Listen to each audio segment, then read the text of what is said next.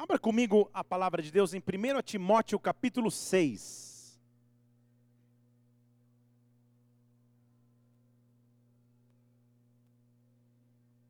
Primeira Timóteo capítulo 6.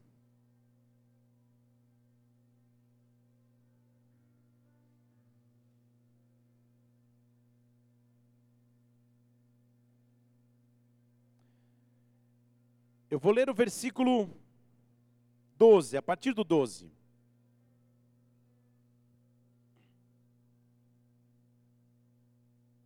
Achou aí? 1 Timóteo 6, 12. Peleja a boa peleja da fé. Apodera-te da vida eterna para a qual fosse chamado, tendo já feito boa confissão diante de muitas testemunhas diante de Deus, de todos, que todas as coisas vivifica e de Cristo. Cristo Jesus, que perante Pôncio Pilatos deu o testemunho da boa confissão, exorto-te, que guardes esse mandamento sem mácula e irrepreensível até a vinda do nosso Senhor Jesus Cristo. Que mandamento é? Peleja a boa peleja da fé, a qual Cristo, no tempo próprio, manifestará o bem-aventurado e único soberano, e único soberano, Rei dos Reis e Senhor dos senhores. Vamos orar. Pai, nós estamos aqui em tua casa, nós vemos aqui adorar o teu nome. Não há nome maior que o teu, Pai. Não há presença melhor do que a tua, não há graça, Senhor, que preenche mais do que a tua graça, do que a tua verdade.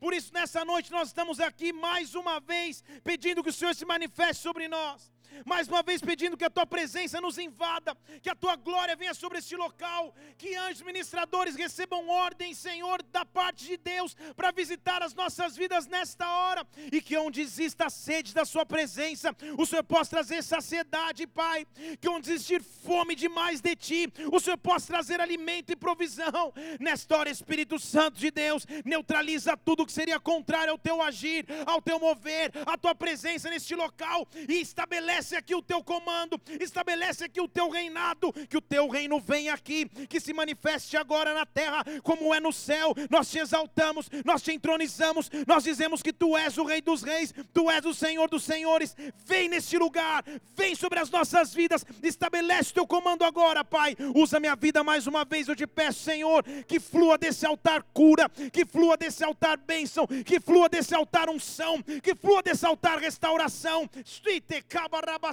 que cada pessoa hoje aqui seja profundamente marcada por Deus, tocada por Deus, nos visita mais uma noite, eu te peço, em nome do Senhor Jesus Cristo, em nome do Senhor Jesus, amém e amém. Aplauda o Senhor porque Ele é digno de honra.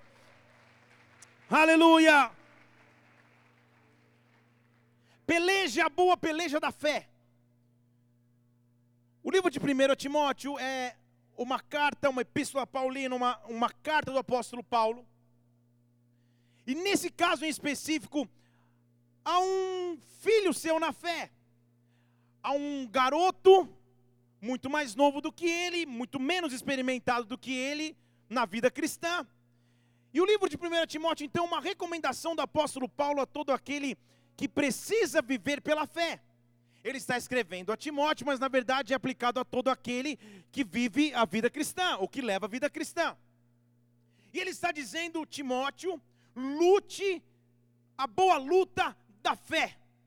Se apodera da vida eterna, da maior promessa que você tem, e não esqueça desse mandamento, porque no tempo certo, o único soberano, o Rei dos Reis e o Senhor dos Senhores vai se manifestar.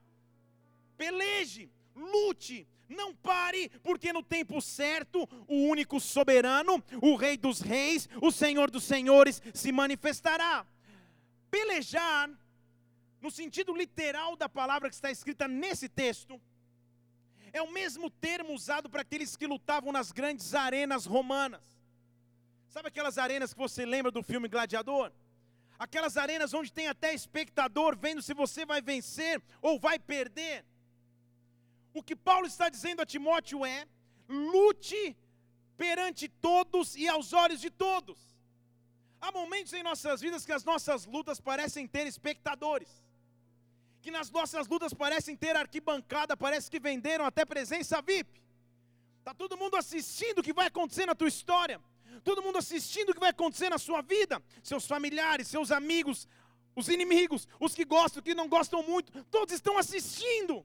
Todos veem o que você vive, o testemunho que você dá. E Paulo está dizendo: perante todos, continue lutando a boa luta da fé. Ele está dizendo, Timóteo, não retroceda, continue a lutar, continue a caminhar, continue a prosseguir, porque no tempo próprio, no tempo certo, o único Rei dos Reis, o Senhor dos Senhores, aquele que é soberano, vai se manifestar. Deus está dizendo a você hoje: continue lutando a luta da fé, continue pelejando a boa peleja da fé, porque no tempo próprio, o único soberano, o Rei dos Reis, o Senhor dos Senhores, vai se manifestar e há de se manifestar sobre sua vida.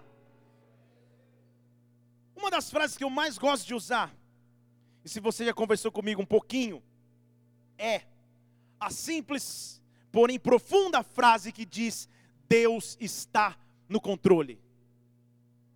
Fale isso para alguém do seu lado: Deus está no controle. Fale para outra pessoa: Deus está no controle. Deus está no controle.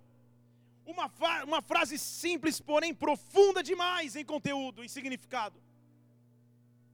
O fato de dizer que Ele está no controle é admitir que Ele é soberano.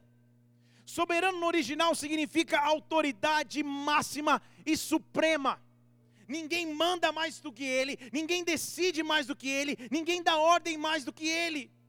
Quando Ele está no controle, e na verdade sempre Ele está no controle, a segurança não é mais minha nem tua, mas é da autoridade suprema há áreas de sua vida e de nossas vidas que a única coisa que nós temos que ouvir nessa noite é: Deus está no controle. Deus está no controle. Eu quero que você pense em todas as áreas da sua vida agora e uma voz dizendo a você: Deus está no controle. Deus está no controle. Ele é a autoridade máxima, ele é a autoridade suprema. Ninguém dá ordem maior do que ele, ninguém comanda mais do que ele. Quando ele fala, todos obedecem. Ele é o cabeça de todo principado e potestade, não há maldição, não há trevas, não há traição, não há malignidade superior ao poder do único soberano, do Rei dos Reis e do, e do Senhor dos Senhores. E quando ele diz estar no controle, é porque o controle é dele. Então, nessa hora, todas as áreas da sua vida entenda, não fogem do controle do nosso Deus. Deus está no controle. Levante uma de suas mãos. Sabe que você pode em fé pensar em todas as áreas da sua vida e dizer isso? Fale comigo. Deus está no controle. Mas com um pouquinho, um pouquinho mais de fé e volume. Fale, Deus está no controle. Ah, está melhorando. Fale, Deus está no controle. Fale da minha vida. Deus está no controle. Na minha casa, Deus está no controle. Das minhas finanças, Deus está no controle. De tudo que eu sou, Deus está no controle.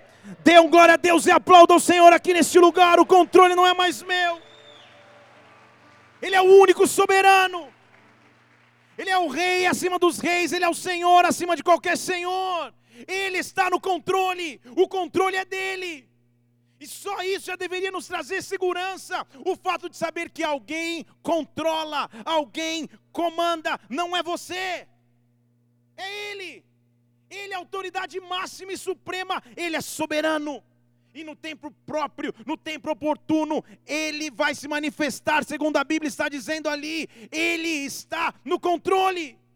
Nada foge do seu controle, na verdade, Ele conhece todas as coisas. Hebreus capítulo 4, versículo 12. Olha o que a Bíblia diz sobre a palavra de Deus. Hebreus 4, 12. Abra lá comigo.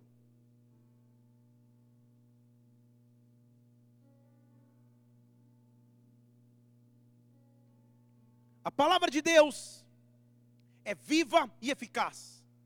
Ou seja, ela é viva, ela é real e ela tem eficácia, ela funciona. Ela é mais cortante do que qualquer espada de dois gumes.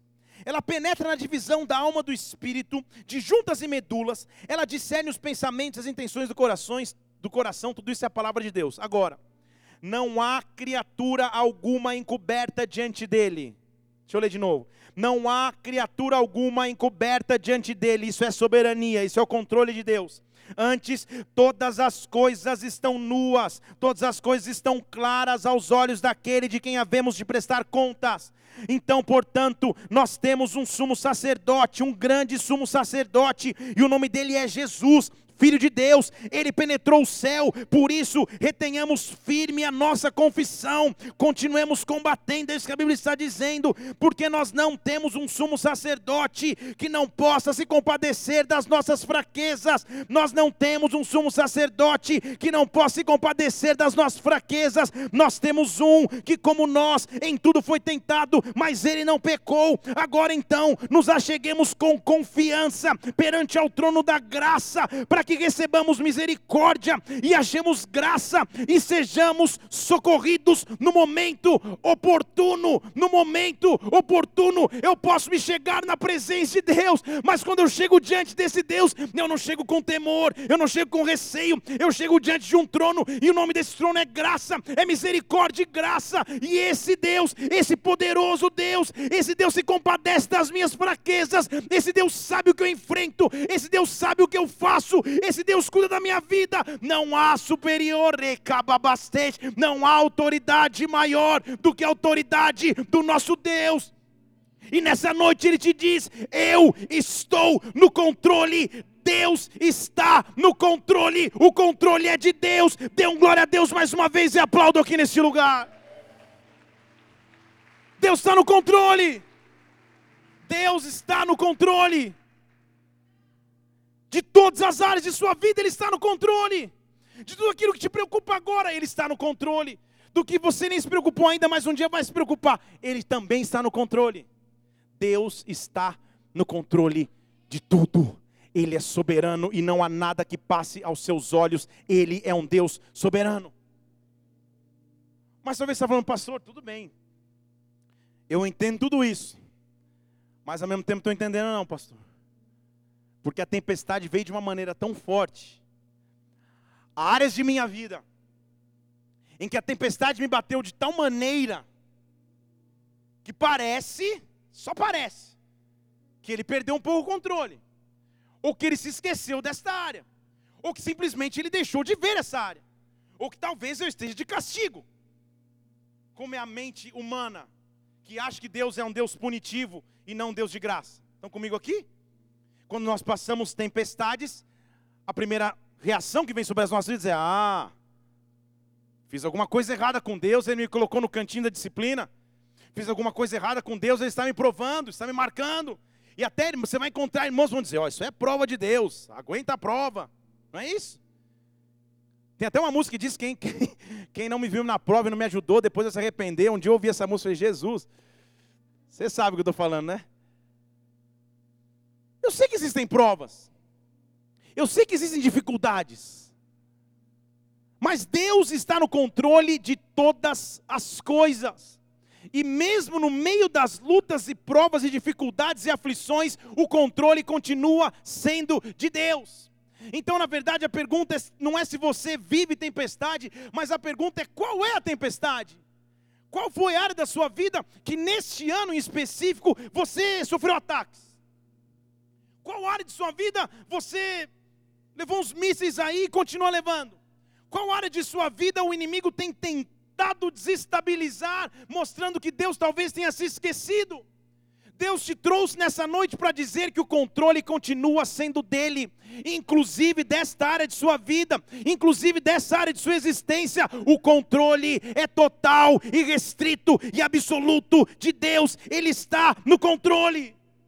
O salmista sabia disso. Eu quero ler o Salmo 57. Olha o clamor do salmista a Deus. Salmo 57. Abre lá comigo, se não acompanha aqui na tela, por favor. Compadece de mim, ó Deus. Compadece de mim, porque em ti se refugia a minha alma.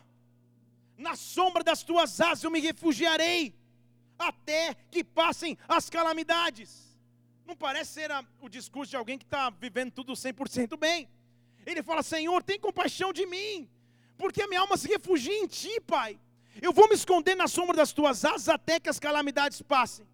Eu vou clamar ao Deus Altíssimo, ao Deus que por mim tudo executa. E do céu ele enviará auxílio, me salvará. Quando me ultrajar aquele que quer me calçar os pés, Deus enviará a sua misericórdia a sua verdade. Está comigo aqui ou não? Quando aquele que tentar ultrajar os meus pés, me atacar, ele vai do céu enviar auxílio e misericórdia e salvação. Olha como o salmista pensa, ele fala: Senhor, a minha a, a impressão que eu tenho é, versículo 4, eu estou deitado no meio de leões.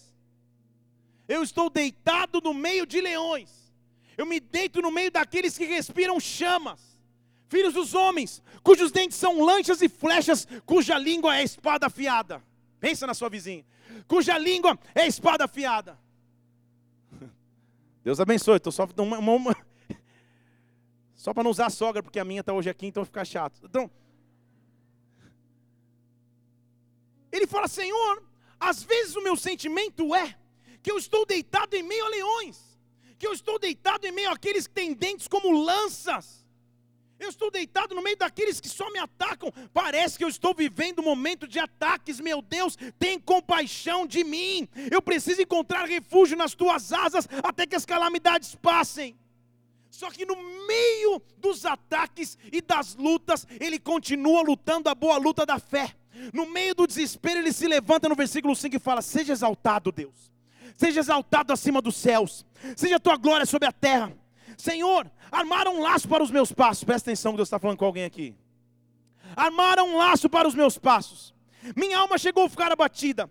Cavaram uma cova diante de mim, mas presta atenção, foram eles que caíram na cova. Deixa eu falar de novo. Armaram uma cova para mim, versículo 6. Mas foram eles que nela caíram. Agora isso aqui é para você e para mim. Resoluto Olha que lindo. Depois você entra no Google e vê o que é resoluto. Resoluto está o meu coração. Deixa eu te explicar já. Firme, preparado, firme está o meu coração, ó Deus firme está o meu coração. Eu cantarei sim, eu cantarei louvores no meio da luta, no meio da dificuldade, no meio das batalhas. Preparado está o meu coração, firme está o meu coração, firme está a minha fé. Eu vou continuar batalhando, Pai. Eu me sinto deitado em meio a leões, eu me sinto no meio dos ataques, mas seja exaltado acima dos céus, seja exaltado, a sua glória está sobre a terra. Cavaram uma cova, mas na verdade eles que caíram na cova que haviam preparado para mim, o meu coração está pronto para te cantar louvores.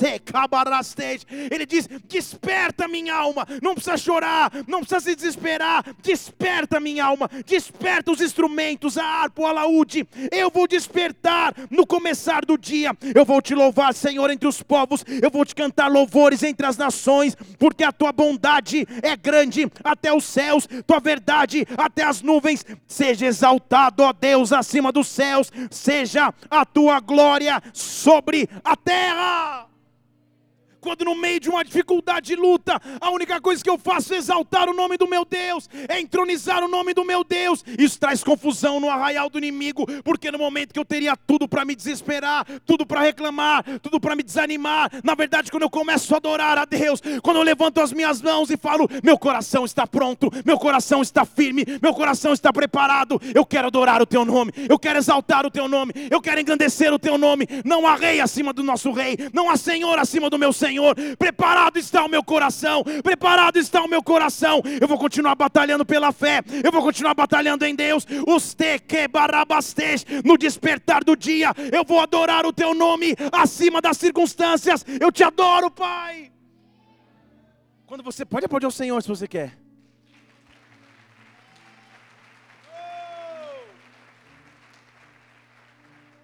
Levante as suas mãos, abra os seus lábios, fala, Senhor, meu coração está preparado para te adorar. Abra os seus lábios em adoração a Ele. Pai, mesmo em meio às dificuldades, mesmo em meio às lutas, Tu és exaltado, Pai. Tu és exaltado, Pai. Tu és exaltado, Senhor. Tu és exaltado, Senhor. Oh, Seja exaltado.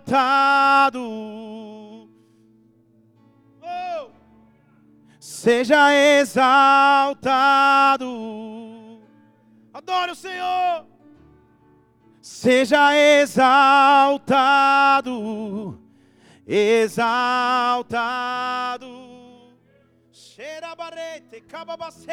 No meio das dificuldades, das lutas, aflições, eu digo a Ele: seja exaltado.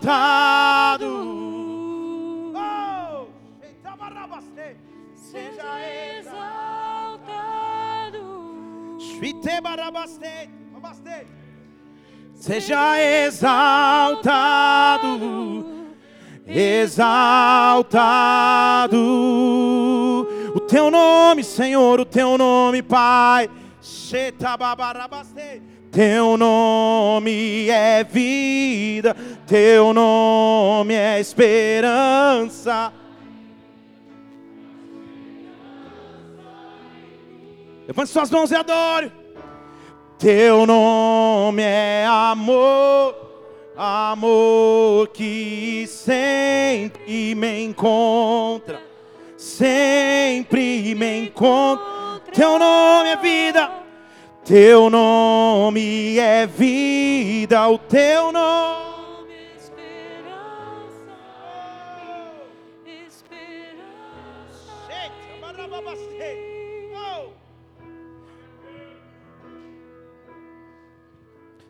Teu nome é amor, amor que sempre me encontra, sempre me encontra. Exalte, exalte.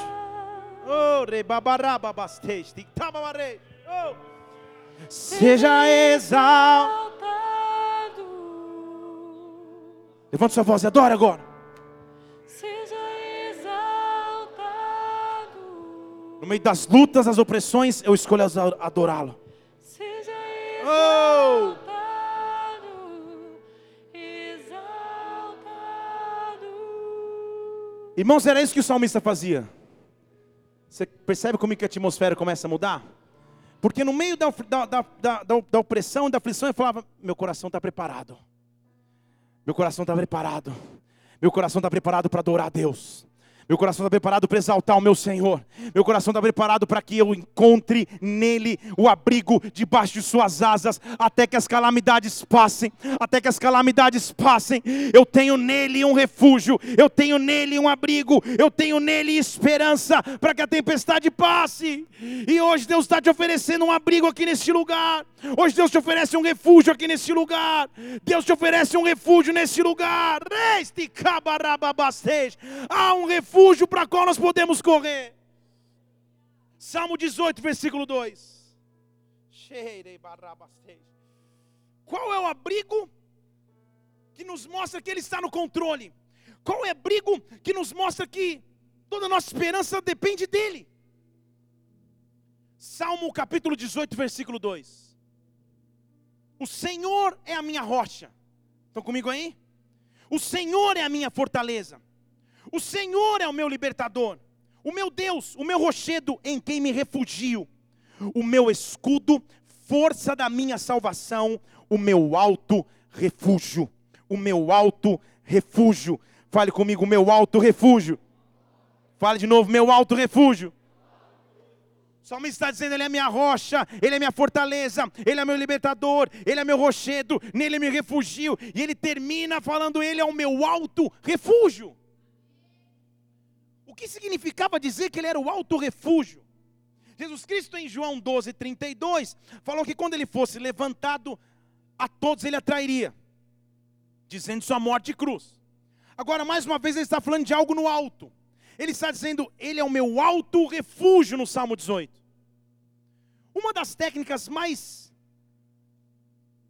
complexas e difíceis da época do Antigo Testamento era técnica de agricultura específica para criação de vinhedos. Para fazer um vinhedo, gastava-se tempo. Primeiro, o agricultor tinha que escolher o solo. Para plantar uma vinha, ele tinha que encontrar uma área, limpar a área, fazer o controle da acidez da área, preparar com adubo a área para diminuir, aumentar, ou seja, cuidar da acidez fazer um sistema de valas para capturar as águas da chuva que pouco caíam, passar arado e gradear a terra. Isso antes de plantar a semente. Depois de preparar dessa primeira parte da terra, antes de plantar a semente da uva, efetivamente, ele plantava sementes de outras plantas que circundavam o vinhedo, que na técnica de, de agricultura eram chamadas das plantas quebra-vento. Elas quebravam a direção do vento para que o vento não estragasse a vinha. Demandava-se tempo, planejamento. Construir uma vinha é semelhante a construir um sonho, é semelhante a construir um projeto, é semelhante a ter uma estratégia dada por Deus para algo em nossas vidas. E lá dentro da vinha, depois de construir então, preparar o solo, as valas, os quebra-ventos, antes de plantar a semente, eles colocavam como que pequenos pedaços de madeira, para que isso podia ser onde a planta especificamente as parreiras, as uvas iam crescer. Demandava-se muito tempo, muita dedicação, na verdade. E depois de tudo construído, eles plantavam sementes das uvas e esperavam o momento em que a vinha fosse dar resultado. Para se construir algo em nossas vidas, demanda-se tempo. Demanda-se tempo para adquirir esse posicionamento na sua carreira, no seu ministério, na sua vida. Você pagou um preço para chegar até aqui. Você continua pagando um preço para chegar naquilo que você espera chegar em Deus. Você sabe o que eu estou dizendo? Era semelhante a isso que o viticultor, o agricultor especializado em vinhedos, tinha que fazer. Ele, ele, antes mesmo de pensar em um dia colher a uva, anos antes, meses antes, ele preparava a vinha, a estrutura para a vinha. E o que isso tem a ver com a palavra de hoje? E o que isso tem a ver com o Salmo 18 que eu acabei de ler? Ficavam perto das vinhas grupos de saqueadores que, com muita sagacidade, porém malandragem, ficavam só vendo o trabalho daquela família naquele negócio. E quando as uvas estavam prestes a, a brotar, ou então a ficar prontas para serem colhidas, ou principalmente para ser produzidas como bebida, da noite para o dia eles invadiam a vinha e roubavam o produto. Então pense comigo. Um pagou o preço, um estudou a terra, arou a terra, construiu quebra-vento, fez de tudo que eu já te disse, para chegar um folgado depois e roubar o produto. Há momentos em nossas vidas que nós nos sentimos assim. Nós investimos, sonhamos, choramos, e quando parece que vamos colher, e quando parece que vamos viver plenitude, os ataques e as tempestades começam de pessoas ou, ou até mesmo do próprio inimigo, tentando roubar o nosso produto. Estão comigo aqui? Diga amém. Então, culturalmente passou-se a se construir no centro da vinha uma alta torre. E no topo dessa torre ficava um cômodo que dependendo do tamanho da vinha, as famílias na época da colheita até se mudavam para esse cômodo. Então, esse cômodo, dentro da vinha, era chamado de alto refúgio. Estão comigo aqui? Eu construí uma torre no centro da vinha e eu subia, e ali de cima eu ficava só olhando, ó. Onde vai estar o inimigo que vai vir para me roubar? Porque aqui ele não vai roubar, não. O preço que eu paguei ele não vai roubar as noites e dias de trabalho ele não vai roubar. O fruto do meu trabalho ele não vai roubar. Você está entendendo aqui comigo ou não? A Bíblia está usando o mesmo termo, o salmista usa o mesmo termo para afirmar que ele é o nosso alto refúgio. Você não entendeu? Deixa eu explicar em português. No meio das suas estratégias de vida, no meio dos teus sonhos de futuro, no meio das suas expectativas que você tem para amanhã, lá no meio tem um alto refúgio. Lá no meio tem alguém que você pode subir. Lá no meio tem tem um refúgio que você pode entrar. E lá no meio tem alguém que diz: aqui nesse campo não, aqui nesse campo não. Houve muito preço pago, houve muita entrega. Reste cabababastej. Há um alto refúgio que eu posso subir no meio da batalha. Há um alto refúgio que eu posso subir no meio meio da tempestade. O ladrão veio para roubar, matar e destruir, mas eu vim para que vocês tenham abundância, vida e vida em abundância. Há um alto refúgio no qual eu posso me estecar, me abrigar. Há uma torre construída no meio dos meus sonhos, no meio da minha vinha, no meio da minha história, e nesta torre há um nome único, soberano, Rei dos Reis e Senhor dos Senhores. Ele é a minha torre forte. Dê um glória a Deus e aplauda o Senhor aqui neste lugar e adore. Oh! Então o que Deus me dá é um local estratégico na batalha. Ao invés de ficar lutando pelo, pelo cachinho de uva ali, brigando pelo, com, com o saqueador, ele fala: sobe na torre de refúgio, sobe na torre de comando Vem do lado daquele que pode comandar todas as coisas. Vem do lado daquele que tem o controle de tudo. Vem clamar para aquele que pode mudar a sua história. Ao invés de se preocupar com hoje, ou com amanhã, ou com depois de amanhã, encontra o refúgio no meio da tua vinha. Encontra o refúgio no meio da tua história. Corre para o refúgio que Deus preparou para ti. Provérbios capítulo 18, versículo 10 ele volta a usar o mesmo termo, a torre da vinha. Ele chega, Provérbios 18, 10 diz assim: torre forte, torre forte, alto refúgio, é o nome do Senhor.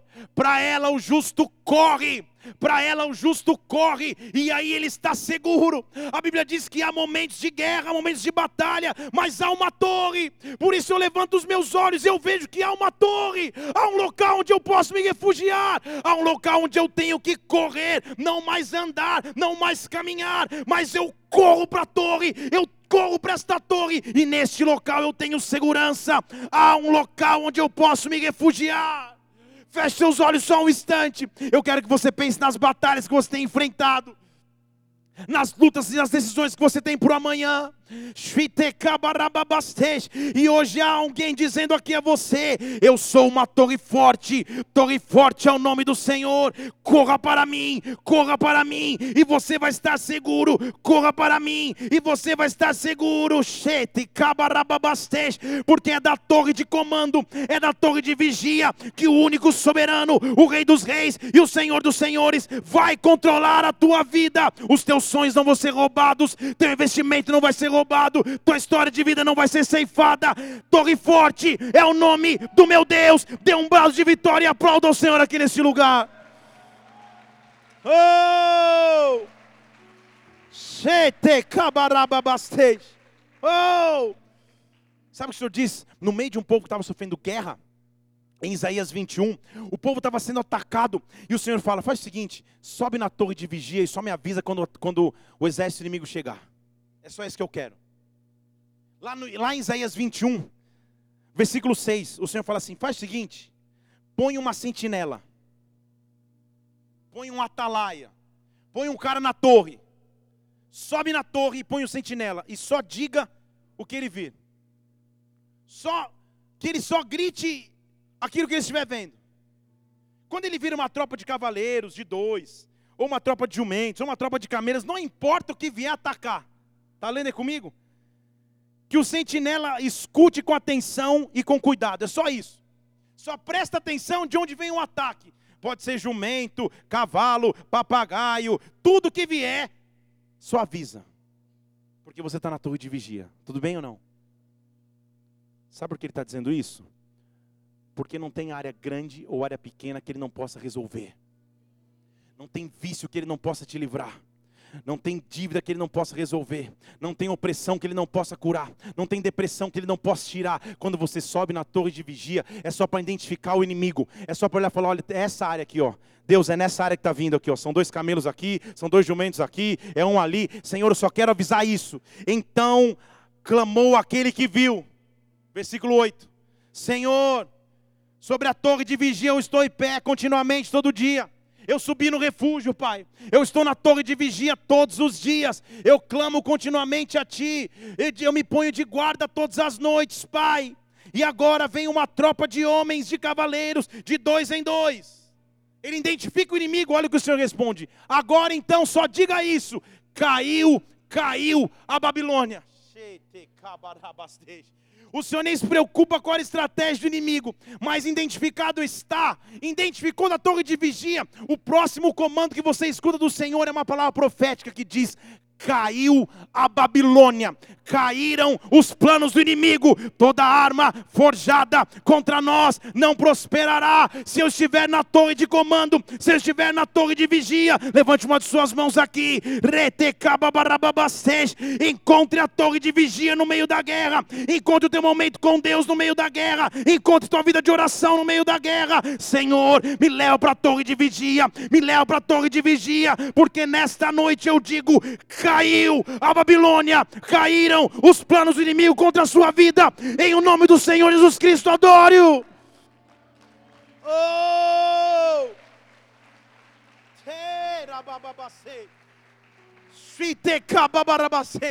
O salmista sabia disso. Em Salmo 61 ele fala: Senhor, eu estou clamando a Ti, atende a minha oração, Pai. Salmo 61. Senhor, atende a minha oração, eu estou clamando a Ti, Deus. Me responde, Pai. Eu estou te clamando de uma extremidade da terra para outra. Põe lá Salmo 61. Senhor, atende a minha oração, ouve o meu clamor. De uma extremidade da terra, versículo 2: Eu clamo a ti, meu coração está abatido, mas uma coisa eu te peço: me leva para a rocha que é mais alta do que eu. Estão comigo aqui? Me leva para a rocha que é mais alta do que eu. Porque, versículo 3: Tu és o meu refúgio, tu és uma torre forte contra o inimigo. Tu és o meu refúgio, tu és uma torre forte contra o inimigo. Há um local de refúgio, há um local onde eu encontro a presença de Deus, há um local onde o refrigério de Deus vem sobre a minha vida, há um local onde a aliança de Deus acontece comigo. E nesta torre de vigia, Ele vai mostrar que tem uma aliança para comigo. Deixa eu mostrar um homem que vivia tempestades. Eu quero terminar nesse trecho aqui. Gênesis capítulo 15, versículo 1.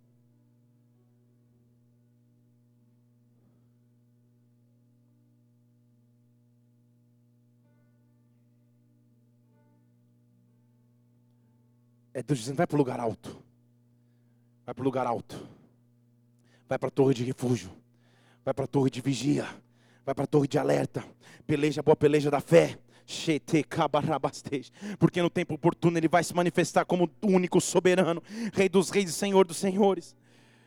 Abraão estava numa tempestade gigantesca, numa dúvida enorme, porque não tinha sucessores, você conhece a história. A palavra do Senhor veio a Abraão numa visão, falou: Senhor, Abraão, não tenha medo. Eu sou teu escudo, eu sou teu galardão. Eu sou teu galardão, vai ser grande demais. Tua recompensa vai ser grande demais, Abraão. Deus falou num nível, Abraão respondeu no outro: Senhor, será que o Senhor vai me deixar morrer sem filhos? E tudo que eu tenho vai ficar para o Damasceno Eliezer? Pô, nada contra o Eliezer, mas ele é mordomo da minha casa. Tudo que eu tenho vai ficar para ele. É isso, Senhor. E Abraão falou: Mas Senhor, deixa eu ser mais específico. O Senhor não me deu um filho nenhum, e um nascido na minha casa vai ser o meu herdeiro. Senhor, não há esperança porque eu tenho vivido, Pai. Ao que lhe veio a palavra do Senhor dizendo: Não vai ser esse teu herdeiro, mas aquele que sair das tuas entranhas, esse será o teu herdeiro. Aí Abraão ficou pensando: Tudo bem, e agora? Como a, a dúvida era muito grande, e não tinha um Google Imagens para o Abraão pesquisar na hora, Deus falou: Vou desenhar. Sai da tenda um pouco. Sai da tua realidade. Sai da tua pequenez. Deixa eu te mostrar algo mais alto. Deixa eu te, faz, deixa eu te levar para a rocha mais alta do que você. Sai da tenda. Sai daquilo que oprime o tempo inteiro. Sai da realidade que, que te persegue o tempo inteiro. Sai da tenda um pouco. Vem cá, vem para fora. Aí ele leva Abraão para fora e fala: Abraão, Olha aí as estrelas. Eu conheço todas pelo nome. Tenta contar. Está percebendo a disparidade de discurso de um de outro? Um preocupado que não ia ter um filho. E o Criador dos céus e terra, que conhece todas as estrelas, fala: Abraão, faz o seguinte: quando você contar as estrelas, aí talvez chegou no meu nível, dá para a gente bater papo. Porque eu criei todas, você não consegue contar nem todas. Está comigo aqui? Sabe o que ele está falando, Abraão? Sobe para a torre de refúgio sobe para o local mais alto. Mas eu quero te marcar de tal forma que aonde você estiver e onde você vê um céu estrelado, você vai lembrar que eu tenho uma promessa contigo. Você entendeu? Onde você pisar, a terra que você estiver, a circunstância pode estar adversa ao teu redor, pode estar adversa ao teu lado, mas se você olhar para a rocha que é mais alta do que você, você vai ver o céu, vai ver as estrelas e você vai lembrar que eu tenho promessa para contigo. Ele diz: Abraão, olha para o céu, conta as estrelas. Se você pode, né? Eu amo ainda o senso de humor, versículo 5. Se você pode, conta. Assim vai ser a sua descendência. E Abraão creu e isso foi-lhe imputado como justiça. E o Senhor lhe disse mais: Eu te tirei de Ur dos Caldeus para te dar essa terra como herança. E Abraão lhe perguntou: Senhor, como eu saberei que hei de herdá-la? Como? Aí isso muito me chama a atenção. E na verdade é sobre isso que eu vou pregar mesmo. O Senhor fala: Você quer saber como você vai herdar? Me apresenta sacrifício antes. Pega uma novilha de três anos, pega uma cabra de três anos, pega um carneiro de três anos, pega uma rolha e um pombinho. Estou vendo estrela, daqui a pouco o senhor me manda aí no mercado de, de, de, de animais? Ele mexia com animais. Ele cuidava de animais. Ele tinha rebanhos e rebanhos. Tinha gado, tinha ovelhas, tinha tudo.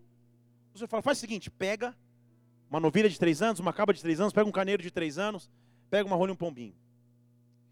Pega três animais, os três animais com três anos, porque sempre que Deus fala em três na palavra, Ele está falando de ressurreição e vida. Ele ressuscitou ao terceiro dia, não dá tempo de pregar sobre isso. Qualquer dia eu prego sobre o terceiro dia aqui. Você lembra comigo que ele foi visitado por três homens? Então ele está falando, eu estou marcando com três, para dizer, eu sou Deus capaz de recomeçar. Eu sou Deus capaz de ressuscitar. Eu sou Deus capaz de trazer vida. Abraão, o controle é meu. Já que você não está entendendo as estrelas, apresenta um sacrifício antes. Abraão sabia o que ele estava fazendo, porque isso era uma cultura da época. Então Abraão trouxe os animais e partiu os animais no meio. Isso era típico. E colocou cada parte deles, uma da frente da outra, e as aves ele não partiu, tudo na cerimônia correta do sacrifício. Então pense comigo, ele pega os animais, corta no meio, 50% para cada lado. Ele põe uma parte aqui, outra parte aqui. Uma parte aqui, outra parte aqui, uma parte aqui, outra parte aqui. É isso que ele faz. Deixou uma, uma, uma de frente com a outra e esperou. Será que você entendeu? Nem eu também.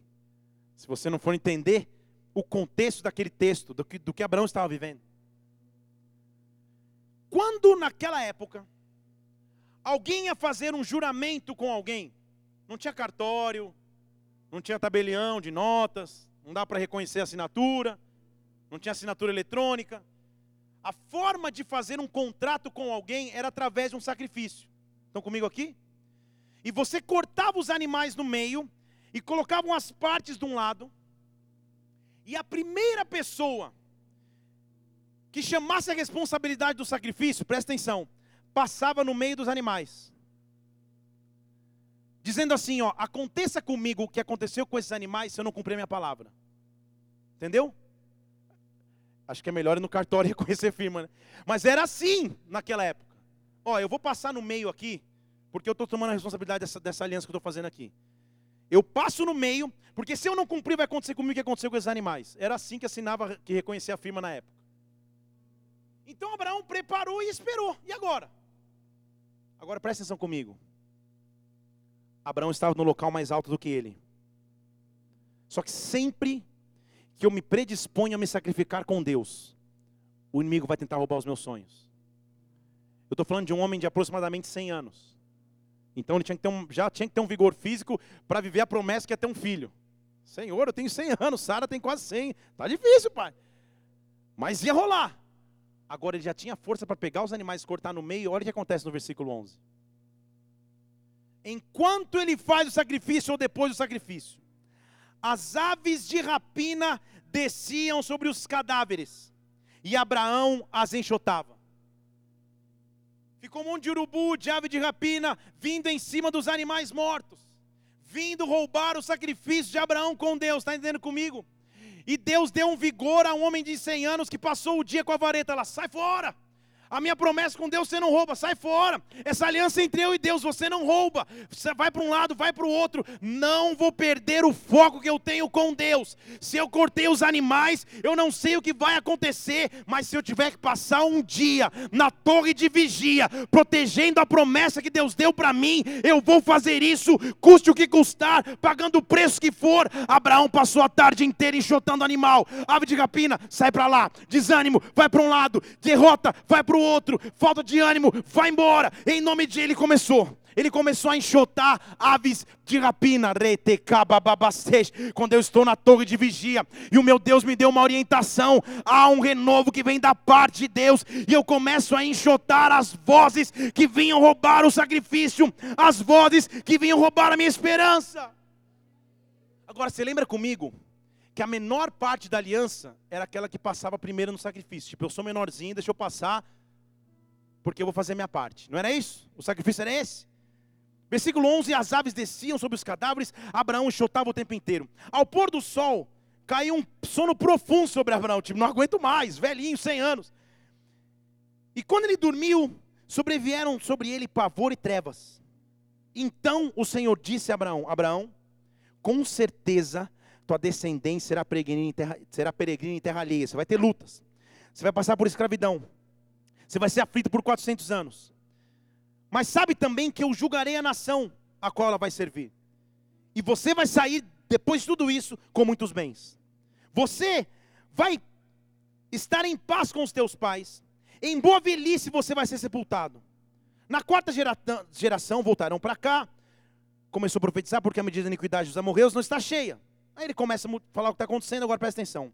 Quando o sol já tinha ido embora e Abraão já tinha enxotado as aves de rapina já estava escuro, um fogo fumegante e uma tocha de fogo passou no meio das metades. Estão comigo ou não? Entendeu, né? Só passava primeiro quem era o menor da aliança. Ele estava dizendo: importa que eu diminua, porque um dia eu vou me diminuir mesmo. Então a primeira atitude é minha. Eu passo no meio das metades, Abraão. A aliança que eu tenho contigo é eterna eu passo no meio das metades, porque o que eu acabei de dizer vai acontecer, porque eu te levei para um lugar mais alto, eu tenho uma aliança para contigo, eu tenho uma aliança para contigo, eu tenho uma aliança para contigo, eu tenho uma aliança para contigo, eu tenho uma aliança para contigo. Você que já está pensando, Senhor, onde é o pet shop que eu vou comprar um animalzinho amanhã? Não, não precisa. Já há um cordeiro que subiu numa cruz, cruz que seria minha cruz que seria tua, local que seria da minha morte e da tua, mas ele escolheu diminuir, ele escolheu subir, ele escolheu passar em primeiro lugar pela cruz, para que eu não precisasse passar pela cruz como símbolo de morte, mas que agora a cruz fosse o símbolo da minha ressurreição e vida. Há um local de refúgio, há um local de refrigério, e é desse local que nós vamos lembrar nessa noite. Feche seus olhos aqui nesse lugar. Feche seus olhos aqui nesse lugar. Tudo que nós precisamos é a presença de Deus. Tudo que nós precisamos é a presença de Deus. É um local de refúgio, descanso e refrigério. Torre forte é o nome do Senhor. Para ele corre o justo, e o Senhor o livra, e o Senhor o protege. Daquilo que você tem, de tudo que você tem vivido, há um lugar de descanso e refrigério.